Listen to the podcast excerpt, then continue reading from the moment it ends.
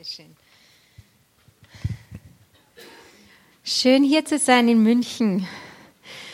Genau vor 20 Jahren hat Gott mich von Wien nach München geführt. Das ist nächstes Jahr, also 98 bin ich mit meiner Familie, habe ich mich aufgemacht und bin nach München gezogen und ich liebe diese Stadt. Ich habe sehr gute Freunde in dieser Stadt und es ist wirklich ein Privileg, dass ihr mich eingeladen habt. Danke Elisabeth, danke Franz, dass ihr mir die Gelegenheit gibt, dass ich hier sprechen darf.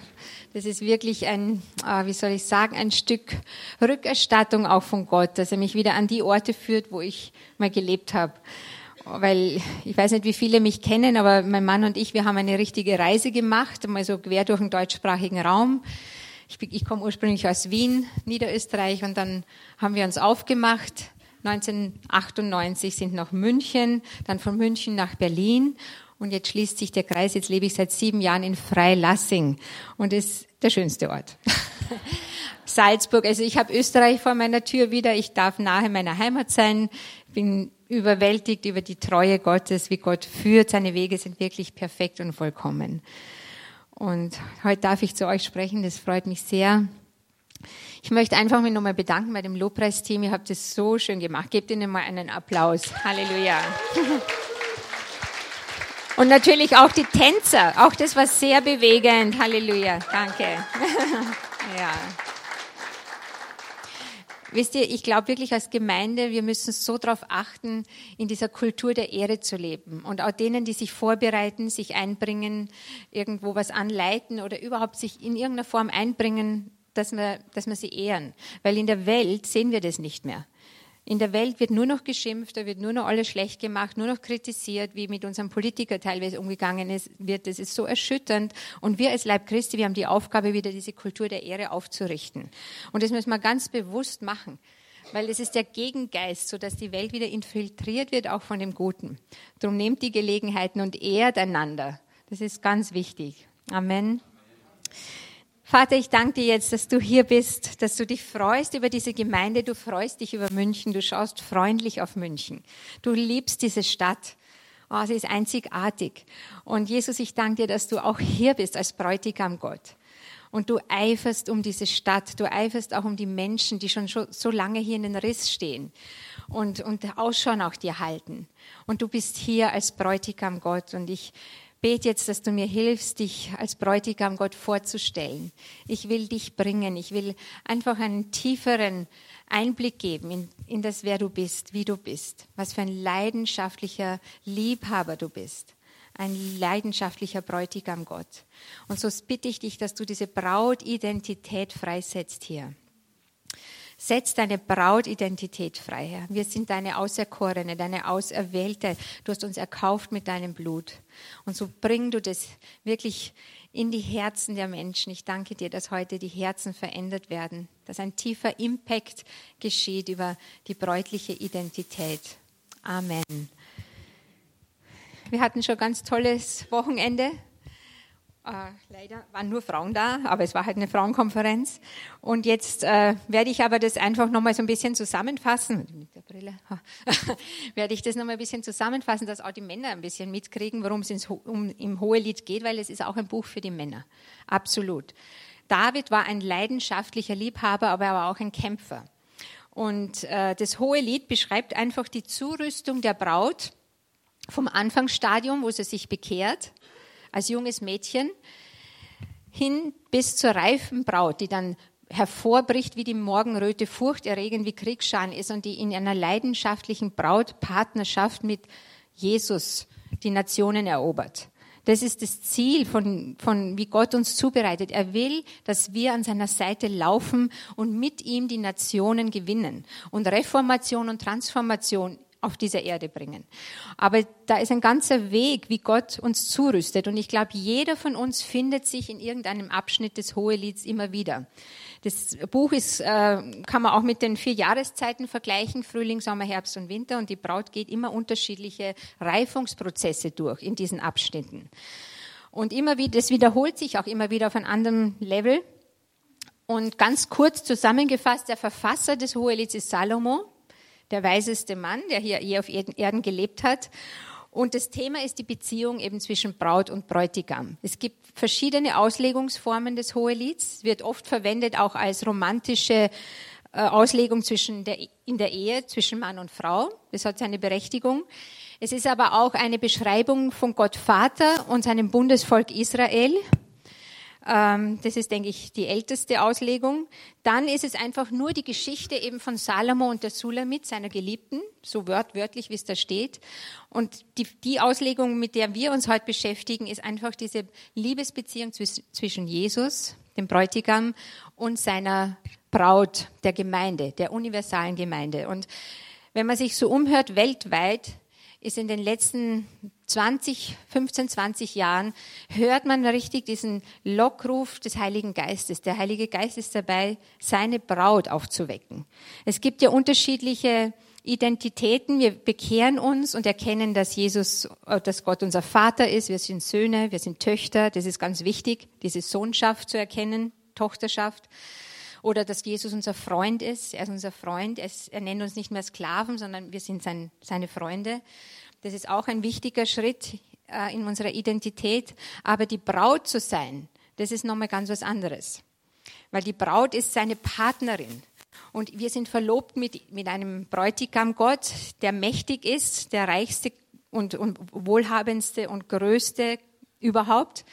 In Israel ist es so, wenn man verlobt ist, darf man auch schon das Bankkonto seines Verlobten benutzen. Und das heißt, was haben wir für eine Autorität? Was haben wir für einen Zugriff? Wir sind mit einem mächtigen Bräutigam verlobt. Und alle Ressourcen, die er hat, stellt er auch seiner Braut zur Verfügung. Ob das jetzt Heilungskraft ist, Befreiungskraft, Weisheit, äh, eben auch finanzielle Versorgung, Wohlstand. Er ist ein großzügiger Gott. Und das muss, muss uns bewusst werden. Wir sind seine Braut. Halleluja.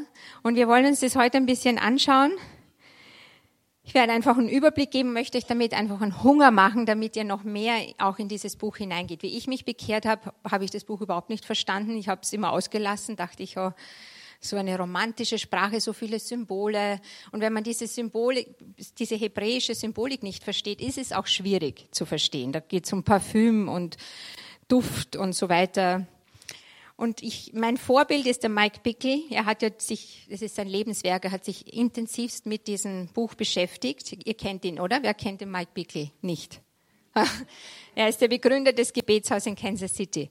Und er hat dieses Gebetshaus auf dieser Basis vom Hohelied aufgebaut, weil er gesagt hat, es muss aus einer romantischen, leidenschaftlichen Liebesbeziehung zu Gott geschehen, diese Anbetung 24 Stunden, weil sonst kommen wir sofort in ein Abarbeiten hinein und sagen, okay, wir, wir füllen den Terminkalender und da sind gerade Deutsche ganz äh, perfekt drinnen, einfach das ab, abzuarbeiten. Aber es muss aus dieser Liebesbeziehung zu Gott fließen. Einfach aus dieser romantischen Leidenschaft, dass Gott unser Liebhaber ist. Und es muss, diese Verbundenheit zu Gott muss äh, immer wieder erfrischt und erquickt werden. Und dann beten wir aus einer ganz anderen Ebene heraus, aus einer anderen Perspektive. So, das Buch ist in vier Kapiteln. Es gibt acht Kapitel in diesem Buch. Die ersten vier Kapitel behandeln mehr so das Thema, was Jesus alles für uns getan hat am Kreuz. Er hat uns erlöst, gerecht gemacht. Er hat jedes Joch zerbrochen, alle Ketten gesprengt. Er hat seine, die Strafe lag auf ihn. Er hat, äh, durch seine Striemen sind wir geheilt. Er hat uns Heilung und Wiederherstellung er, errungen am, am, Kreuz. Und die ersten vier Kapitel, da, da geht es darum, was Jesus für die Braut getan hat. Und es ist ganz wichtig, darin gegründet zu sein, einfach in der Gnade gegründet zu sein. Paulus sagt, wenn wir diesen überschwänglichen Reichtum seiner Gnade empfangen und das Geschenk der Gerechtigkeit, dann werden wir regieren im Leben und herrschen. Und in der Mitte des Buches erkennt dann die Braut, hey, da gibt es auch, nicht nur ich habe ein Erbe an Jesus, sondern er hat auch ein Erbe an mir. Ich lebe eigentlich dafür auch seine Agenda zu erfüllen. Er hat einen Auftrag für mich. Und die letzten vier Kapitel handeln dann einfach von dem Auftrag, den Gott für seine Braut hat. Und Jesus kommt in verschiedenen, er, er offenbart sich in unterschiedlichen Weisen im, im Hohelied. Er kommt als ein seelsorgerlicher Hirte ganz am Anfang als ein gefühlvoller Vater, dann kommt er als ein souveräner König, der über die Berge springt und leicht über die Widerstände der Welt hinwegspringt. Dann kommt er auch als ein prophetischer Bräutigam. Er offenbart sich auch als ein leidenschaftlicher Bräutigam. Er kommt auch als der Diener von Gethsemane, der leidende Diener, ein majestätischer Gott und am Ende ein verzehrendes Feuer. Am besten ist so, dass wir vielleicht das hohe Lied aufschlagen, die, die, die es dabei haben, die Bibel. Und ich werde einfach ein paar Verse herausnehmen, so Highlights. Der erste Vers im Hohelied heißt, er küsse mich mit den Küssen seines Mundes. Die Braut äh, streckt sich nach dem Kuss Gottes aus. Und das ist ganz wichtig zu wissen. Dieser Kuss Gottes, der darf nicht irgendwie subjektiv verstanden werden, sondern da geht es um den Kuss des Wortes Gottes. Äh, die Rabbiner haben immer schon gesagt, 3000 Jahre lang, dieser Kuss ist der Kuss der Tora. Also der Kuss des Wortes Gottes, das Rema-Wort, das, was Gott ganz persönlich zu dir spricht, zu deinem Herzen, in deine Situation hinein. Und die Braut sagt, hey, deine Küsse, dein äh, Reden zu mir, dein, deine Liebe ist so viel besser als Wein. Und Wein heißt, bedeutet das, was die Welt zu bieten hat. Wisst ihr, jeder Mensch hat Sehnsüchte in seinem Herzen. Das sagen alle Psychologen. Es gibt so sieben äh, Sehnsüchte im menschlichen Herzen. Die sind einfach da, die haben ihre Berechtigung. Und man kann die unterschiedlich stillen. Du kannst in die Welt gehen und dort versuchen, die zu stillen. Durch äh, verschiedene Partnerschaften oder indem du dich abrackerst und Karriere machst oder du kannst auch Drogen nehmen, Alkohol, was auch immer. Es gibt unterschiedlichste Möglichkeiten, seine, die Sehnsüchte seiner Seele irgendwie zu betäuben oder zu stillen. Aber diese Braut, dieses junge Mädchen erkennt am Anfang, hey Gott, nur du kannst wirklich meine Sehnsüchte stillen, weil ich bin in deinem Ebenbild gemacht. Und nur durch tiefe Begegnungen mit dir werde ich wirklich gesättigt. Zum Beispiel eine dieser Sehnsucht ist, wir wollen alle wissen, warum wir eigentlich hier auf Erden sind. Sind wir, was ist unsere Bestimmung? Sind wir gewollt? Das ist schon die Urfrage der Menschen. Warum bin ich hier? Bin ich wirklich willkommen oder bin ich nur ein Zufallsprodukt meiner Eltern? Das, diese Frage muss geklärt sein und wir müssen wissen, Gott hat uns von Anfang an gewollt. Das heißt in, im Wort Gottes, wir sind gewoben schon in Mutterschoß und auch sein, den Namen hat er für uns ausgesucht. So da brauchen wir einen Kuss Gottes. Oder auch die Frage nach Erfolg. Jeder möchte erfolgreich sein oder irgendwo auch einen bleibenden Impact hier auf dieser Welt hinterlassen. Etwas, was andauernd ist. So wie Martin Luther wo nach 500 Jahren noch gesagt wird, wow, er hat was getan, was die ganze Welt gesegnet hat. Das hat Gott mit uns vor. Er möchte, dass wir einen bleibenden Impact hinterlassen. Und da müssen wir auch wissen, was ist Erfolg in den Augen Gottes? Ist es Abmühen und Abrackern und irgendwie dieses Studium, noch ein Studium, noch eine Ausbildung? Paulus sagt, das alles erachte ich als Dreck, aber ihn zu kennen, zu wissen, dass er mit mir ist. Wisst ihr, das ist das beste Bild ist Josef. Josef war erfolgreich, weil Gott mit ihm war. Nicht, weil er was ich was alles noch hatte, sondern Gott war mit ihm. Und in widrigsten Umständen im Gefängnis gab ihm Gott gelingen. Und er war herausragend unter allen anderen. Und auch da zum Beispiel brauchen wir so einen tiefen Kuss Gottes. Wir sind versetzt an himmlische Orte und darum berufen, mit ihm zu regieren. Und das macht uns erfolgreich. Er gibt uns Gunst und Gnade, er öffnet uns Türen, er lässt uns am, zur richtigen Zeit am richtigen Ort sein. Das ist ein, auch einer der Küsse Gottes. Und dann ein, eine andere Sehnsucht im Herzen jedes Menschen ist auch zu lieben ohne Schamgefühl. Ohne Schande und Scham sich hingeben zu können. Unser Leben ist oft so, durch, wir gehen durch so viele Traumata, durch so viele Verletzungen und weil wir einfach durch diese Wüste gehen, durch diese gefallene Schöpfung und da gibt es Leid. Gott hat nie gesagt, es wird dir kein Leid widerfahren, sondern er hat nur gesagt, ich will deinen Geist schützen, dein Herz schützen. Und wenn du ganz bei mir Zuflucht suchst, dann werden sich auch deine Umstände ändern. Und da brauchen wir auch, gerade wo es um Schande und Scham geht und dieses sich liebend hinzugeben, dann müssen wir eine tiefe Offenbarung haben, dass wir, dass Jesus uns immer durch das Kreuz sieht, immer durch seine Gerechtigkeit. Wir sind gerecht allein durch das, was er am Kreuz getan hat. Da brauchen wir auch eine tiefe Offenbarung, was es heißt. Gnade, Gerechtigkeit. sind nicht unsere eigenen Werke, sondern er hat die Schande und Scham abgewaschen. Auf jeden Fall, die, die erste Sehnsucht dieser Braut, dieses jungen Mädchens ist, küss mich mit den Küssen deines Mundes. Und dann sagt sie einfach über ihren Liebhaber, der Duft, äh, an Duft gar köstlich sind deine Salben, ausgegossenes Salböl ist dein Name. Darum lieben dich die Mädchen. Salböl steht für den Charakter Jesus, der Duft. Das kann man nicht so fassen. Das ist einfach der Charakter Gottes. Und sie sagt, äh, an Duft gar köstlich sind deine Salben. Also sein, wenn du nachdenkst über seine Treue oder über seine Barmherzigkeit oder über seine Großzügigkeit, aber auch über seine Weisheit und Stärke und Kraft, über seine Freundlichkeit. Er ist immer freundlich, auch wenn er vollkommen weise ist. Er ist, er ist sein Haupt ist feinstes, gediegenes Gold. Vollkommen weise, aber trotzdem voller Barmherzigkeit, gnädig, trotzdem stark, souverän und mächtig. Das kriegt kein Mensch auf die Reihe.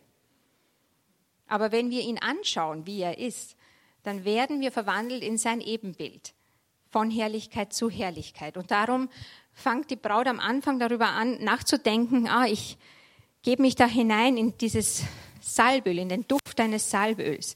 Und dann sagt sie auch, dein Name ist ausgegossenes Salböl. Das sind die Taten Gottes. Aber wir können Stunden damit verbringen, über die Namen Gottes nachzudenken, oder? Er ist Jahwe Shalom, unser allumfassender Friede. Er ist Jahwe Jire, unser Versorger. Er ist El Shaddai, der Gott der Fülle. Und da brauchen wir auch tiefe, tiefe Offenbarung drüber. Das ist nicht nur so ein intellektuelles Bejahen, sondern Gott will da in jeder Weise mit uns in Verbindung treten, so wie er das mit Abraham gemacht hat. Abraham hat Gott erlebt. Jedes, bei jedem Erlebnis mit Gott ähm, wurde der Glaube Abrahams gestärkt und er hat aus Glauben heraus dann angefangen, seinen Zehnten zu geben, weil er gesagt hat, Gott, du bist El Shaddai, der Gott der Fülle und dir will ich einfach mein Vermögen unterstellen. Du bist ein sicherer Gott. Das ist der Ursprung, warum, warum wir auch den Zehnten geben. Nicht als Gesetz, sondern weil wir Gott erkennen, dass er treu ist, dass er unser Versorger ist, dass er der Gott der Fülle ist.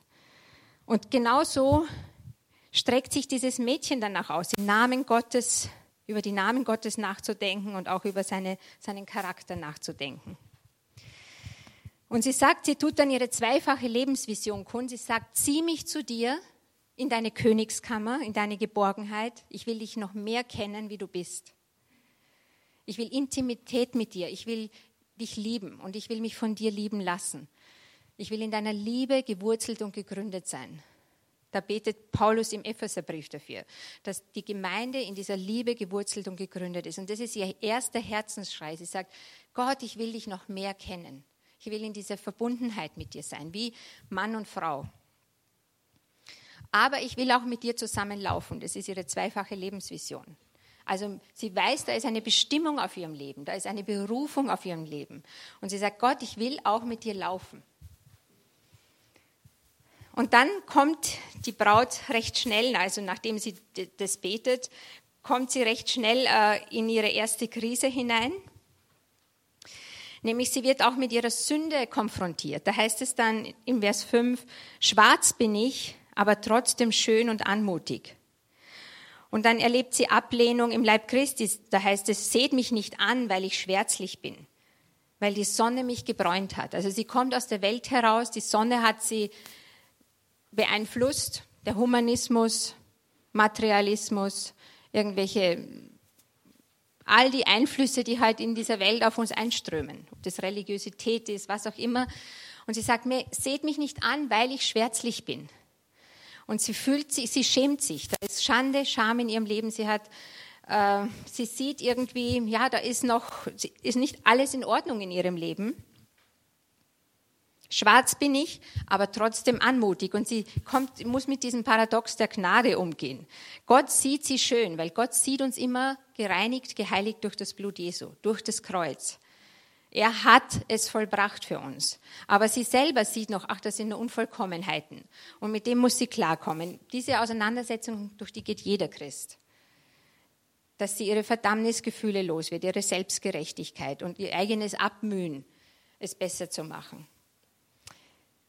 Und das andere, was dann passiert, sie ist sehr eifrig, sie startet sehr eifrig und dann wird sie als Hüterin der Weinberge eingesetzt. Sie fängt an, im Leib Christi zu arbeiten, zu dienen und verliert dabei aber den Fokus, warum sie sich eigentlich bekehrt hat. Sie versäumt es, mit Gott diese Intimität zu leben und sagt, Gott, wo bist du eigentlich? Ich, ich hüte da Weinberge und ich weiß gar nicht mehr, warum ich das mache. Und wisst ihr, das ist die Gefahr, wenn wir zu lange etwas tun, wo wir gar nicht berufen sind dafür, wo uns die Salbung fehlt, dann landen wir im Burnout. Und sie sehen sich danach, sie sagt, Gott, ich will dir nicht auf Armlänge Distanz dienen. Ich möchte nahe bei dir sein. Ich will nicht wie eine Verschleierte sein und möchte nicht diese Distanz zwischen uns haben, sondern zieh mich zu dir. Und sie macht dann das, das einzig Richtige. Sie sagt, erzähle mir, du den meine Seele lieb, wo finde ich dich? Wo weidest du bei dieser Mittagshitze? Sie sagt, ich bin unter Druck. Ich erlebe da Ablehnung und Schande und Scham und mein Leben ist nicht perfekt und ich diene in Weinbergen, die gar nicht meine sind. Hilf mir. Und Jesus kommt dann als der seelsorgerliche Hirte und sagt mal, wenn du es nicht weißt, du Schönste unter den Frauen. Und es ist doch schön, oder? Hey, wir sind in so einem Kampf und frustriert und völlig im Burnout oder was auch immer. Und dann kommt Jesus und sagt, Ma, wenn ich die ganze Welt anschaue, ich sehe dich, du bist doch die Schönste, du weißt doch, wo du mich findest. Weil er sieht uns in dieser gefallenen Schöpfung, das sieht er seine Gemeinde, die Gläubigen, die sich für ihn entschieden haben, die ihn kennen, die gesagt haben, ja, ich will mit dir gehen. Und darum sagt er, hey, wenn du es nicht weißt, wer soll es denn sonst wissen? So, du wirst mich finden. Und er gibt dir dann drei Ratschläge. Er sagt, hey, isolier dich jetzt nicht. Zieh dich nicht zurück, weil du verletzt wurdest. Wisst ihr, das ist die Taktik des Teufels. Er, er schafft es, uns immer wieder zu verletzen, weil Geschwister uns ablehnen oder weil wir halt schlimme Sachen erleben. Und dann ist die natürliche menschliche Tendenz, dass wir uns zurückziehen, dass wir uns isolieren. Und das, genau das will der Feind. Und Jesus sagt aber, bleib bei der Herde. Geh den Spuren der Herde nach. Bleib in Gemeinschaft. Isolier dich nicht. Und dann sagte er auch noch, und weide deine Zicklein. Mach auch das, deine Gaben, setz sie ein. Du musst nicht gleich einen großen bekannten Dienst haben, aber bleib da drin. Wenn du das Wort liebst, dann, dann suche im Wort und lade Menschen ein und erzähl ihnen, was du für Offenbarungen kriegst. Oder wenn du gern das Wort weitergibst, dann diene Menschen auf der Straße oder wo, in deiner Arbeit, wo auch immer. So mach das, was vor deiner Hand zu finden ist. Weide deine Zicklein. Und dann sagte er ja auch noch, und halte deine Beziehung zu der Leiterschaft in Ordnung.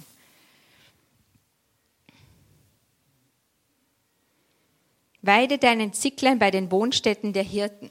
Also bleib auch mit den Hirten in einer guten Beziehung. Versöhn dich. Vergib da, wo du Leid erfahren hast oder wo du dich nicht äh, zurecht behandelt gefühlt hast. So, das ist ein sehr weiser Ratschlag, den Jesus ihr als, als der gute Hirte gibt. Und dann erlebt sie eine sehr erquickende Zeit. Die Braut, sie sagt, solange der König bei seiner Tafelrunde weilt, gibt meinen Narr, der ihren Duft. Also sie, sie sieht, wie der König einfach ihr den Tisch deckt und ihr alles Gute serviert, was er am Kreuz für sie errungen hat. Und sie sagt, wenn er dabei ist an dieser Tafelrunde, dann kann ich nicht anders als anzubeten über all das Gute. Sie macht tiefe Erfahrungen über das Erlösungswerk Jesu am Kreuz, was ihr alles zusteht. Und sie denkt über die Myrrhe nach. Da heißt es, ein Myrrenbeutelchen ist mir mein Geliebter, das zwischen meinen Brüsten ruht. Myrrhe steht für Leiden, Myrrhe steht für äh, Tod, das ist ein Totenbalsam. Jesus hat bei seiner Geburt schon Myrrhe geschenkt bekommen, als Hinweis, dass er sterben wird er wurde dann einbalsamiert mit Myrrhe von den Frauen und diese Braut trägt diesen Myrrenbeutel, also einen großen Beutel Myrrhe an ihrer Brust. Das heißt, sie fängt an, über das Kreuz nachzudenken. Das ist das Zentrale in jedem Gläubigen. Das Kreuz zu achten, zu ehren, zu würdigen, zu preisen, weil das ist einfach einzigartig, was Jesus für uns getan hat. Wisst ihr, ich bin so begeistert, dass dieses Buch im Alten Testament steht und dass es so relevant ist jetzt für uns in dieser Zeit. Es heißt ja auch am Ende der Zeit wird die Braut rufen, Jesus komm wieder. Es wird nicht eine Familie sein, nicht eine Armee, nicht irgendwie irgendjemand, sondern die Braut wird rufen, Komm Herr Jesus, komm bald. So steht es in der Offenbarung. Und wir sehen aber jetzt dieses Buch eben im Licht des Neuen Testaments, was Jesus für uns getan hat. Und Salomo ist einfach dieses Bild für Jesus und die Sulamit, diese Braut, dieses Bild für den Leib Christi, für jeden Einzelnen von uns. Und sie sieht dann Jesus, sie sagt, mein, mein Geliebter ist mir wie eine Blütentraube vom Hennerstrauch. Also Erfrischung, Erquickung erlebt sie. Sie sitzt unter dem Apfelbaum. Sie sagt, ein Apfelbaum ist mir mein Geliebter, ein Apfelbaum unter den Bäumen des Waldes. Im seinen Schatten zu sitzen gelüstet's mich und seine Frucht ist meinem Gaumen süß. Also sie genießt die Früchte Gottes, sie sitzt im Schutz des Baumes, im Schutz, was auch ein Bild für das Kreuz ist und genießt Gott einfach. Das ist eine sehr, sehr wichtige Zeit. Dann heißt es auch weiter, unser Lager ist frisches Grün und die Balken unseres Hauses sind Zedern und Wacholder. Also sie erlebt Sicherheit, Schutz, Erfrischung, Heilung, Wiederherstellung. All diese Dinge, die man so erlebt, wenn man sich frisch bekehrt und mit Gott unterwegs ist. So, das ist die erste Phase. Und dann kommt Jesus als ein souveräner Bräutigam, als ein souveräner Gott, der mit Leichtigkeit über die Berge springt und sie aus der Komfortzone ruft. Er sagt, es heißt hier in Vers 8, Kapitel 2, Vers 8, Horch, mein Geliebter, siehe, er kommt. Er springt über die Berge, er springt über die Hügel. Er gleicht einer Gazelle oder einem jungen Hirsch. Und er ruft sie und er sagt, komm, meine Schöne, mach dich auf, der Winter ist vorbei, es ist eine neue Zeit. Die Zeit des Singens ist gekommen. Die Turteltaube lässt sich hören im Land. Komm, folge mir. Komm heraus aus deiner Felsspalte. Und die Braut verbirgt sich in der Felsspalte. Sie ist, sie ist noch nicht bereit, ihre Komfortzone zu verlassen, weil sie weiß, das kostet sie etwas. Jesus will, dass wir im Glauben wandeln, dass wir nicht nur in der Königskammer lieben, im, im Verborgenen, also hier in der Gemeinde zum Beispiel, ihm da schöne Lieder singen, das ist alles gut, um aufzutanken und auch gemeinsamer Lobpreis, das, das hat was, das ist wichtig. Wir verändern auch die Atmosphäre dadurch in der Stadt. Aber er will auch, dass wir aufs Feld hinausgehen, dass wir auch aus dem Boot heraustreten und auf dem Wasser gehen. Dass wir in diese verlorene Welt gehen, dass wir dort auch unsere Berufe ausüben in dem Bewusstsein, wo wir hinkommen, ist Licht, da ändert sich die Atmosphäre, da gibt Gott uns Gelingen, göttliche Ideen. Also lauter, oder auch auf die Straßen und Plätze zu gehen und Menschen einfach von Jesus zu erzählen, dass wir mutig werden. Er hat einen Auftrag für uns. Und hier in Kapitel 2 ruft er sie und sagt, jetzt, folge mir jetzt. Komm heraus aus deiner Felsspalte. Und die Felsspalte ist ein Bild für das Kreuz, weil Jesus ist der Fels, aus dem die Israeliten getrunken haben, als sie durch die Wüste gezogen sind. Das sagt Paulus. Jesus ist unser Fels und sie verbirgt sich in dieser Felsspalte, also im Kreuz. Und es gibt aber auch einen Weg hinter dem Kreuz. Es gibt nämlich noch das Auferstehungsleben. Und Gott will, dass seine Braut in dieser Auferstehungskraft wandelt. Und dadurch, und nicht in dem, in einer Überheblichkeit oder halt, ja, wir machen das, sondern in Demut, weil wir dankbar sind für das, was Gott für uns getan hat. Aus dieser Basis heraus. Und er ruft sie hier und sie ist aber noch nicht so weit. Und sie, er sagt dann, lass mich deine Stimme hören, bitte, bitte mich um Hilfe, du musst das nicht alleine bewältigen. Und sie betet dann und sagt, fangt uns die Füchse, die kleinen Füchse, die die Weinberge verderben. Denn meine Weinberge, sie stehen in Blüte. Der Weinberg im Hohelied ist immer ein Bild für unser Herz und ist auch ein Bild für Weinberge ist auch ein Bild für die Gemeinde, wo Gott arbeitet. Er sagt, er bringt öfters das Gleichnis, dass er die Reben beschneidet und er ist der Weinstock und wir sind eingepfropft in ihm und so weiter. Und dass das in Blüte steht, der Weinberg, heißt hier, die Ernte steht vor der Tür. Die Reben blühen. Aber sie sieht, das sind Füchse, die diese Ernte verderben. Und jeder von uns hat solche Füchse. Das sind so kleine, subtile Tiere, Tiere, die es in Israel wirklich gibt. Die kommen nachts und verderben die Weinberge. Die kann man nur schwer einfangen. Und das sind nicht die großen Sünden, was weiß ich jetzt, Ehebruch oder Mord und Totschlag oder irgendwelche offensichtlichen Tatsünden, sondern, oder, sondern es ist einfach etwas mehr so diese Unterlassungssünden. Wenn Gott sagt, mach das und du machst es nicht. Oder Ängste, die uns zurückhalten. Angst, Furcht, Kompromisse. Und sie sagt, hey, ich will nicht ein Leben von Kompromissen führen, fang diese Füchse, mach mich frei. Und das ist Gottes Absicht in unserem Leben. Er möchte eine Braut, die vollkommen frei von Angst ist. Amen. Darum bestätigt er. Er nährt uns. Er, er bestätigt uns. Er sagt uns immer, wir bauen an unserer Identität. Und so, dass wir wieder in dieses ursprüngliche, wie es am Anfang war, wieder zurück, wiederhergestellt werden. Er will unsere ganze Einfassung wieder aus Edelsteinen machen. So verheißt es Israel in Jesaja 54, aus Zinnen, die Zinnen aus Rubinen, die Tore aus Karfunkeln. Das spricht von Wiederherstellung. Und dieser ganze Prozess, durch den die Braut geht, ist ein Akt der Wiederherstellung. Er will uns frei von Angst und Furcht machen, frei von Kompromissen. Und die Braut geht dann aber doch einen Kompromiss ein und sagt, mein Geliebter, geh du auf die Berge, ich bleibe noch auf meinem Lager ich kann noch nicht kommen, das Risiko ist mir zu groß. Und dann, äh, das ist nicht ein, ein, eine Rebellion als, also sie ist nicht rebellisch, sondern es ist einfach eine Entscheidung aus Angst und, und Unsicherheit und Furcht. Sie, sich der, der, sie vertraut noch nicht richtig, weil sie äh, braucht noch ein paar mehr Erfahrungen mit Gott. So, und Gott ist so gnädig und er kommt dann und offenbart sich ihr als ein sicherer Retter, er kommt und, und offenbart ihr nochmal ihre Sicherheit, seine Sicherheit. Er sagt, hier ist die Senft in Form der Sänfte Salomos und sagt, da sind 60 Helden herum, alle Schwertträger, geübt im Kampf, die besttrainiertesten Soldaten von der Armee Israels. Und das ist ein Bild für die Sicherheit Gottes. Da können wir jetzt nicht tiefer drauf eingehen, weil das ist einfach zu umfangreich. Und dann kommt er auch als der prophetische Bräutigam und sagt, hey, er spricht ihr prophetisch Dinge zu und stärkt dadurch ihren Glauben, stärkt ihre Zuversicht. Und was sie auch noch erlebt, sie erlebt, weil sie nicht im Gehorsam mit ihm ist, erlebt sie auch, wie er sich zurückzieht und sie seine süße Gegenwart nicht so sehr spüren kann. Und da heißt es dann, ich suchte ihn und fand ihn nicht.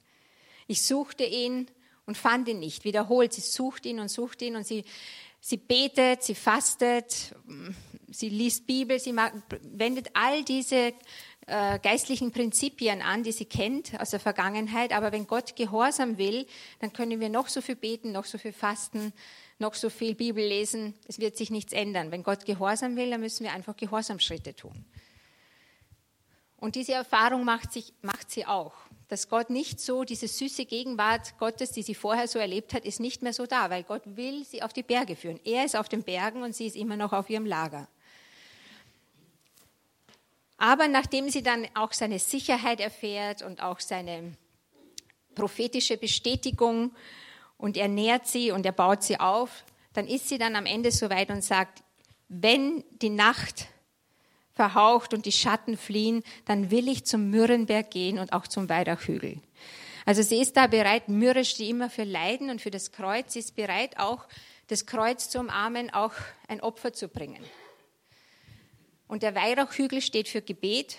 Weihrauch steht für Fürbitte und für Gebet. Und sie sagt, okay Gott, ich bin bereit, ich folge dir auf diese Berge. Ich komme raus aus dieser Komfortzone. Und Gott ist begeistert von ihr. Schauen wir mal. Sie ist noch nicht auf dem Berg, aber sie hat sich entschieden, auf den Berg zu gehen. Wenn der Tag verhaucht, wenn die Schatten fliehen, will ich zum Mürrenberg hingehen und zum Weihrauchhügel. Und Jesus antwortet dann in, in Kapitel 4, Vers 7, alles an dir ist schön, meine Freundin, und kein Makel ist an dir. Alles an dir ist schön. Kein Makel ist an dir. Und er sagt dann weiter, du hast mir das Herz geraubt, meine Schwester, meine Braut. Er nennt sie hier zum ersten Mal Braut, weil sie auch bereit ist, ihm zu folgen. Vorher war sie das junge Mädchen, aber er sieht jetzt in ihr, dass Reife heranwächst, dass sie auch erkennt, hey, Gott hat auch eine Agenda, er will auch was von mir. Und eigentlich hat er ja angefangen, dieses Gebet, das sie am Anfang gesprochen hat, ich will auch mit dir laufen, das zu beantworten, indem er sie aus der Komfortzone ruft. Und in Kapitel 5 fängt er dann an, ähm, sie auf die Berge zu führen und sie, sie wird mit dem Kreuz konfrontiert. Er kommt als der leidende Diener von Gethsemane. Wisst ihr, Paulus sagt auch, Gott, ich will deine Auferstehungskraft kennen, aber ich will auch, äh, ich mache mich auch eins mit deinen Leiden.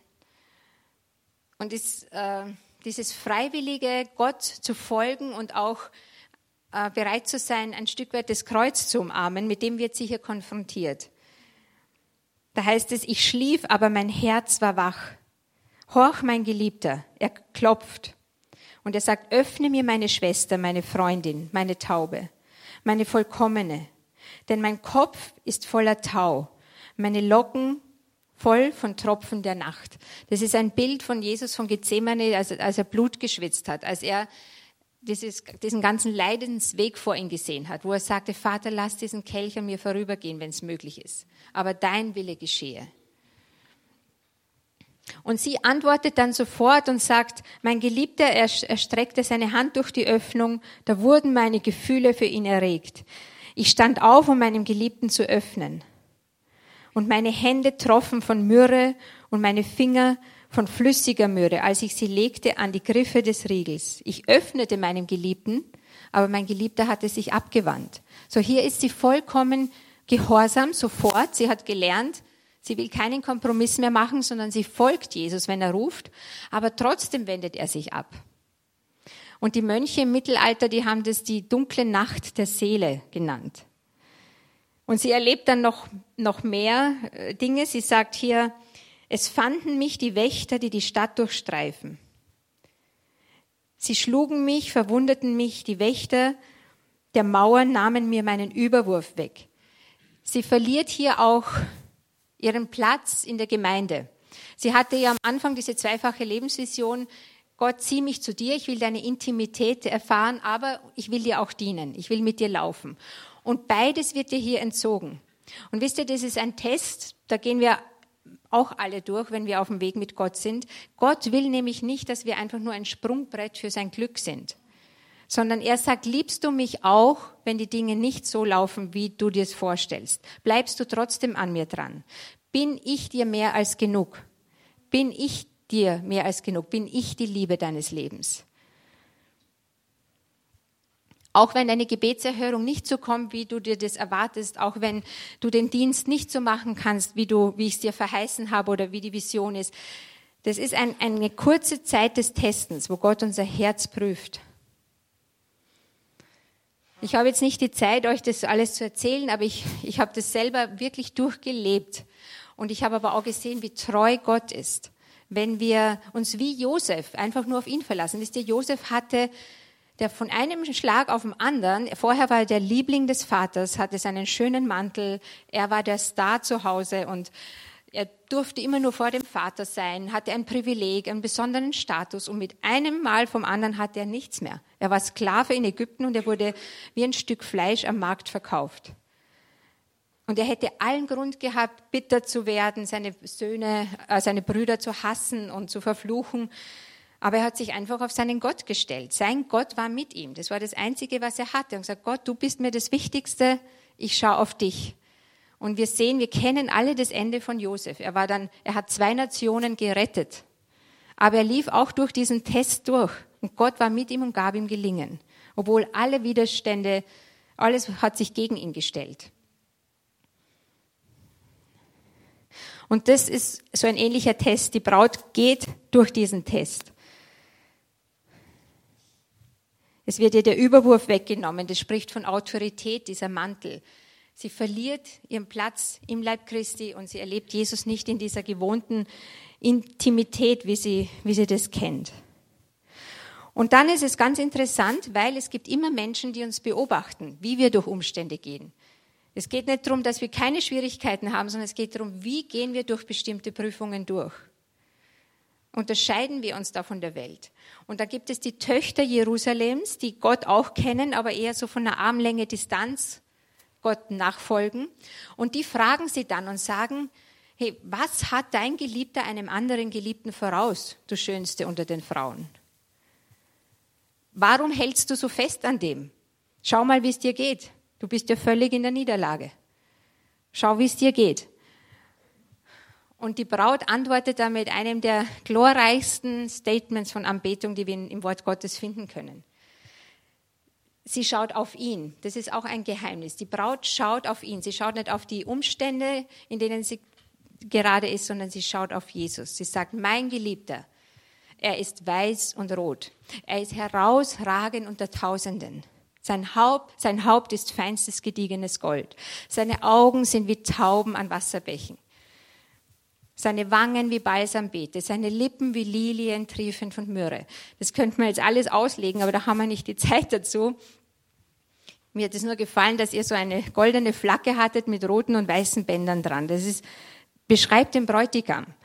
Weiß und rot. Er ist vollkommen Gott, vollkommen Mensch. Gold steht für sein Haupt, seine Weisheit, seinen Charakter. Und sie beschreibt ihn, also wer er ist, weil sie kennt ihn. Sie hat ihn erfahren, sie hat ihn erlebt. Sie weiß, dass er treu ist und sie sagt, das ist mein Geliebter, das ist mein Freund. Und die, also inmitten ihrer Niederlage, in ihrer tiefsten Niederlage, in dieser dunklen Nacht der Seele, evangelisiert sie. Erfüllt sie den großen Missionsbefehl. Und die Töchter reagieren und sagen, wir wollen ihn auch kennen, so wie du ihn kennst. Wo ist er? Lass uns ihn mit dir suchen. Und das ist, das ist gewaltig. Die Töchter sagen, wir wollen ihn so kennen, wie du ihn kennst. So suchen wir ihn gemeinsam. Und das ist herrlich. Oder wir denken immer, wenn wir in der Niederlage sind, ma, furchtbar, wie sollen wir da Gott repräsentieren? Aber die Frage ist, wie gehe ich durch die Niederlage? Wie Josef, wie die Braut hier. Und das müssen wir wissen, dass wir, dass wir da einfach aufstehen und wirklich an und Jesus zentriert sind. Egal wie deine Niederlage ausschaut, vielleicht hast du irgendwie gesündigt und bist deswegen in einer Niederlage. Ist egal. Seine Gnade ist jeden Tag neu, haben wir gehört. Steh auf, rück deine Krone gerade und geh weiter. Aber vielleicht bist du in einer Niederlage, weil andere dir was angetan haben. Dann ist, musst du Gnade geben. Einmal müssen wir Gnade nehmen, einmal müssen wir Gnade geben.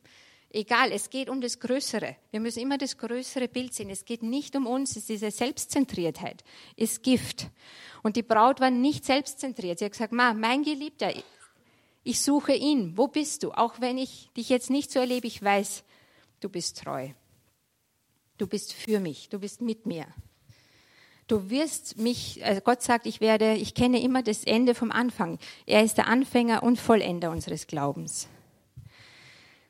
Und nachdem sie dieses Statement der Anbetung gibt und die Töchter Jerusalems ihn suchen mit ihr, kommt dann Jesus und sagt, schön bist du meine Freundin wie Tirza, anmutig wie Jerusalem, furchterregend wie Kriegsscharen.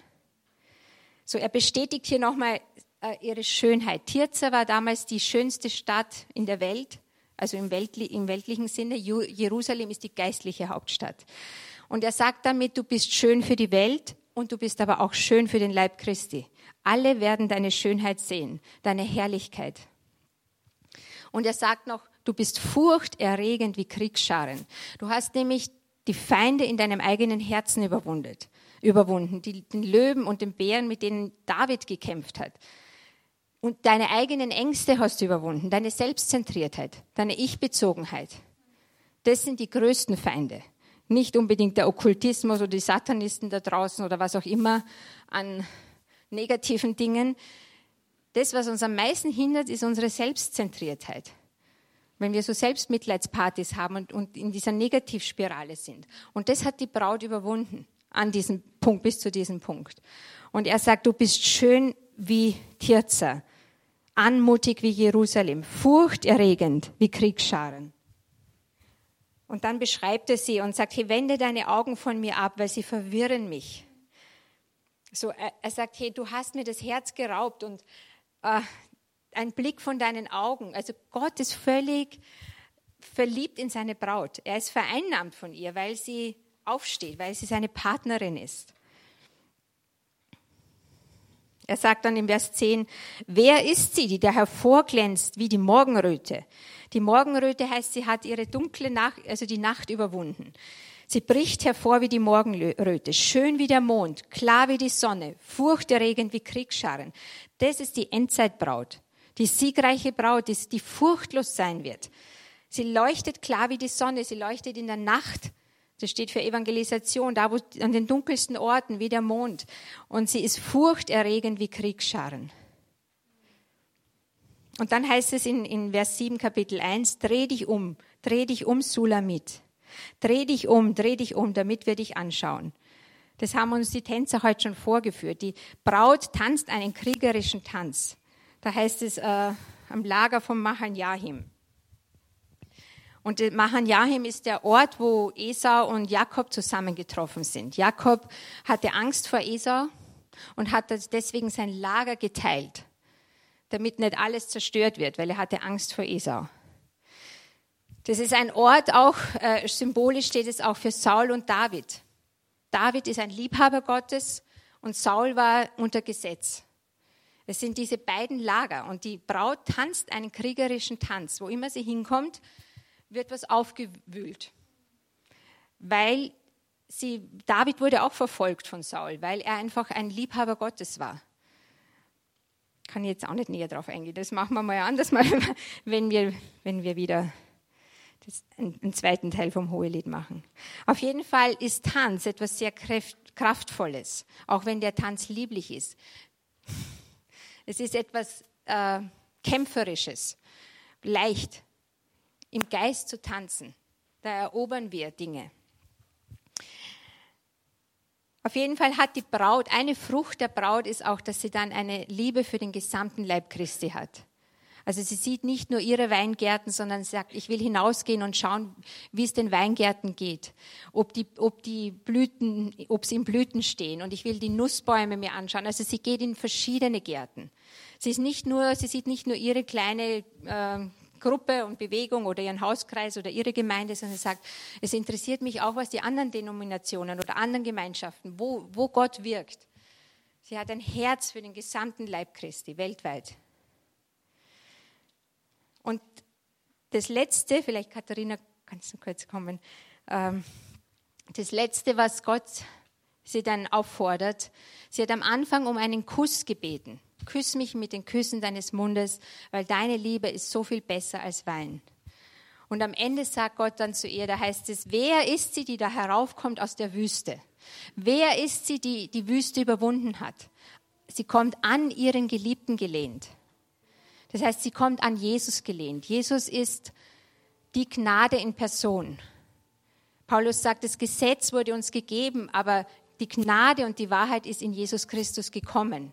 Er ist die Gnade. Und die Braut kommt aus der Wüste an ihren Geliebten gelehnt.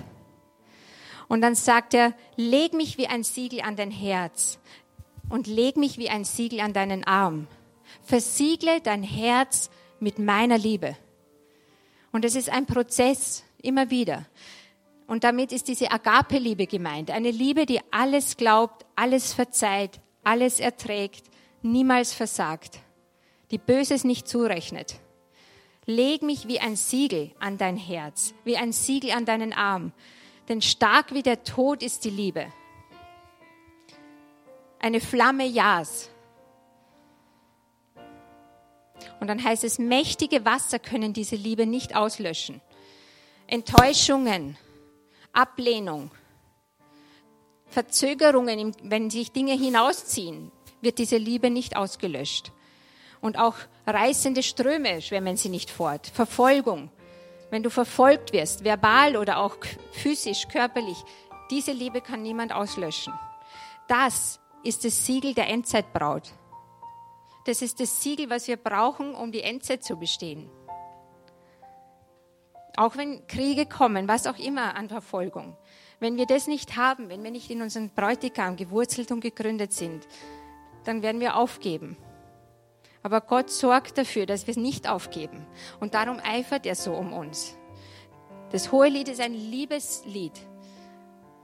Und er will, dass wir in seiner Liebe gewurzelt und gegründet sind und unser Herz versiegelt haben mit seiner Liebe. So fürchte dich nicht, wenn Winde der Reinigung kommen oder Winde, Nordwinde. Die Braut betet um Nord- und Südwinde, dass mit ihr Garten gereinigt wird. Wir sollen Gott einladen und sagen, hey, lass mich noch mehr Frucht bringen, reinige meinen Garten, reinige mein Herz. aber schenk mir auch Wiederherstellung und Heilung und Rückerstattung. Wir brauchen beides. Und vielleicht lasst uns zusammen dieses Lied singen. Ich lege dich wie ein Siegel an mein Herz. Und macht es so, dass ihr wirklich Gott ein Versprechen gibt und ihm erlaubt, euer Herz zu versiegeln, euren Arm zu versiegeln.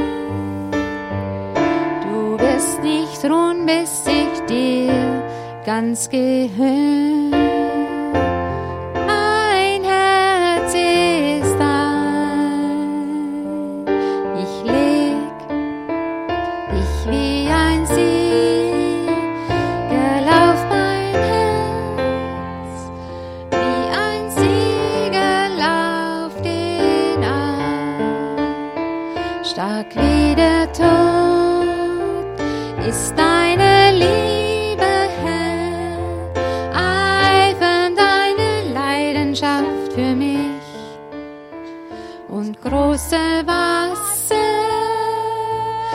löschen sie nicht aus.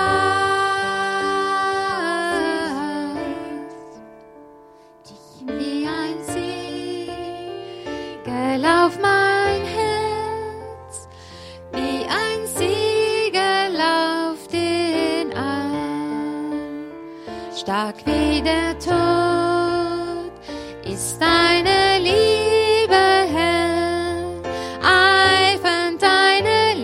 Leidenschaft für mich und große Wasser